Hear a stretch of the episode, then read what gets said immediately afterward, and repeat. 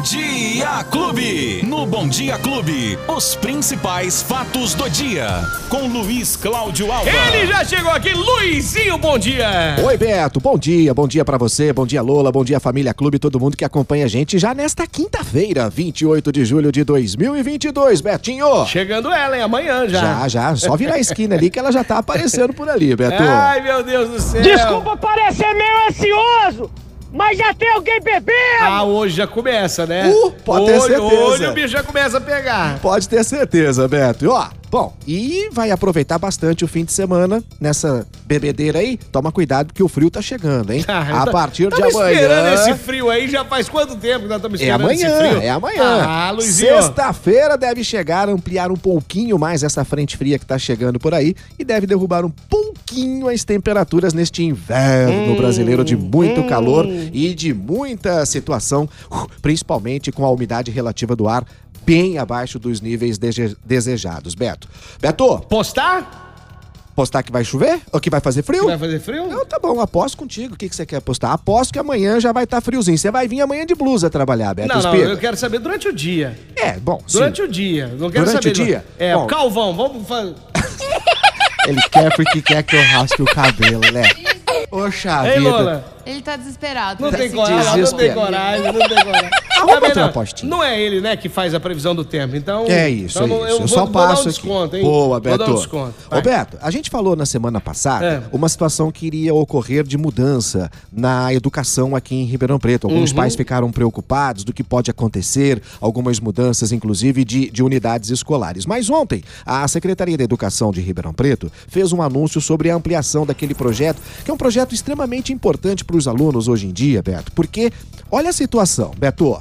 O aluno que começou a estudar no primeiro ano do ensino fundamental, primeiro ano, Beto, ele É. entrou quando começou a pandemia. Vamos assim colocar, certo? No primeiro ano. Aí, foi pra casa. O segundo ano, ele fez em casa. O terceiro ano, ele também estava fora da escola. Então você imagina que o aluno que começou a estudar no primeiro ano, quando iniciou a pandemia, agora ele vai pro quarto ano sem ter ido frequentar realmente a escola lá mesmo, na escola física.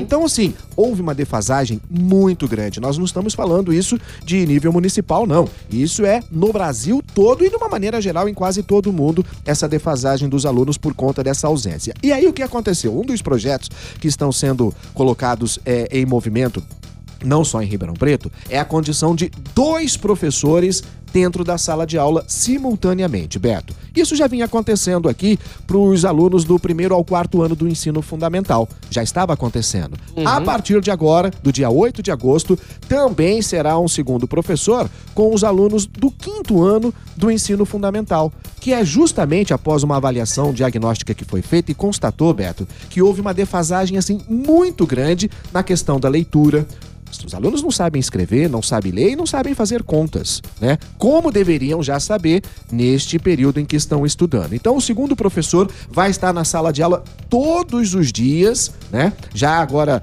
é, nos dois anos do início do ensino fundamental e vai trabalhar em, em uma parceria com o professor titular, né? Então, você tem o professor titular e tem aquele professor é, que vai estar ali para dar um, Auxiliando. um apoio, um auxílio também dentro da sala de aula. Isso vai começar, vai começar agora a partir do dia 8 de agosto e aí também já vai haver um processo seletivo para a contratação de pelo menos mais 100 professores para continuar esse projeto já no ano que vem também, Beto. Isso vai dar assim uma tranquilidade maior para os pais que estão observando que realmente os alunos não estão aprendendo como deveriam aprender, né? É, não Beto? tá rendendo, né? Não tá rendendo. Ô, ô, Luizinho, agora vamos, vamos mudar um pouco de assunto. Muda aí. E falar a respeito do aumento da conta de água. Parece que o Ministério Público agora entrou também nessa briga, né, em Ribeirão Preto e quer explicações do SAERP. Isso. E quer brecar esse aumento de 30% na conta eh, de água em Ribeirão Preto, hein? O que vai ser muito difícil acontecer, Beto, e lhe explico. Hoje em dia, É. a- as secretarias de água e esgoto no país,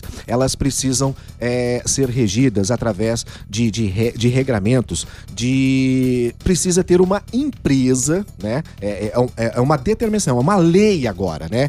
Que é a agência de água que acompanha. Nós temos aqui agora, né, uma nova agência acompanhando toda a movimentação da SAERP, que era da ERP, um departamento e passou a ser uma secretaria. Enfim, só mudou os trâmites, os trâmites burocráticos. Então, quando há agora é, um aumento da tarifa ou quando há alguma coisa ligada à questão de distribuição de água, tudo vai para essa é, definido através dessa agência reguladora, né? Que é uma determinação, uma obrigação dos municípios terem hoje em dia. Então, Beto, o Ministério Público, claro, quer saber o porquê. 30%. Peraí, É quem que é isso? Quem que Não, teve e 30% com de a- aumento? A, péssima qualidade no, no, no serviço, né? Sim. No serviço, a comunidade é um péssimo trabalho. Água vazando, são vazamentos assim monstruosos. Quase 60%, Todo dia Beto. mostra na televisão, o Jornal da Clube aqui mostra vazamento, reclamação, né? E prestando esse serviço horrível e quer dar um aumento de 30% acima de qualquer índice de inflação Isso. do país, meu Deus do céu. A perda da captação de água em Ribeirão Preto chega a quase a 60%, Beto. É muita coisa. Além do que, nós temos uma situação bastante defasada em relação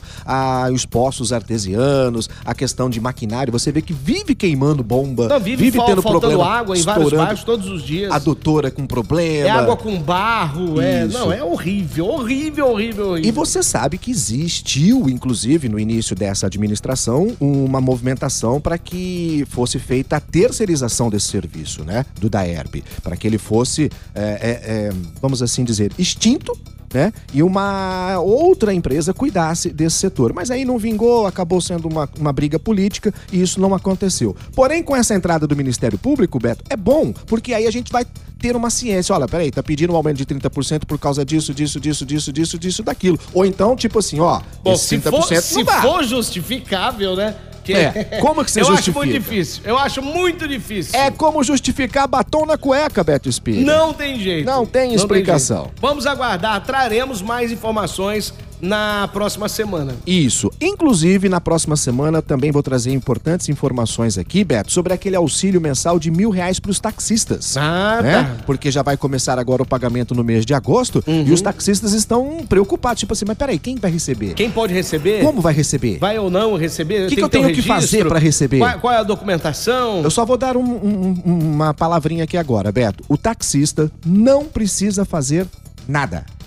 O que, o que é taxista registrado ali, que Isso. tenha... Tanto aquele que detém o alvará, Uhum. como aquele que trabalha para algum outro que é o dono do carro. Tá. Ok? Esses não precisam fazer absolutamente nada. Os pagamentos vão começar quando? Em agosto. Em agosto. E só será feito o pagamento para aquele motorista que estiver devidamente cadastrado, registra com a carteira de habilitação, com o alvará.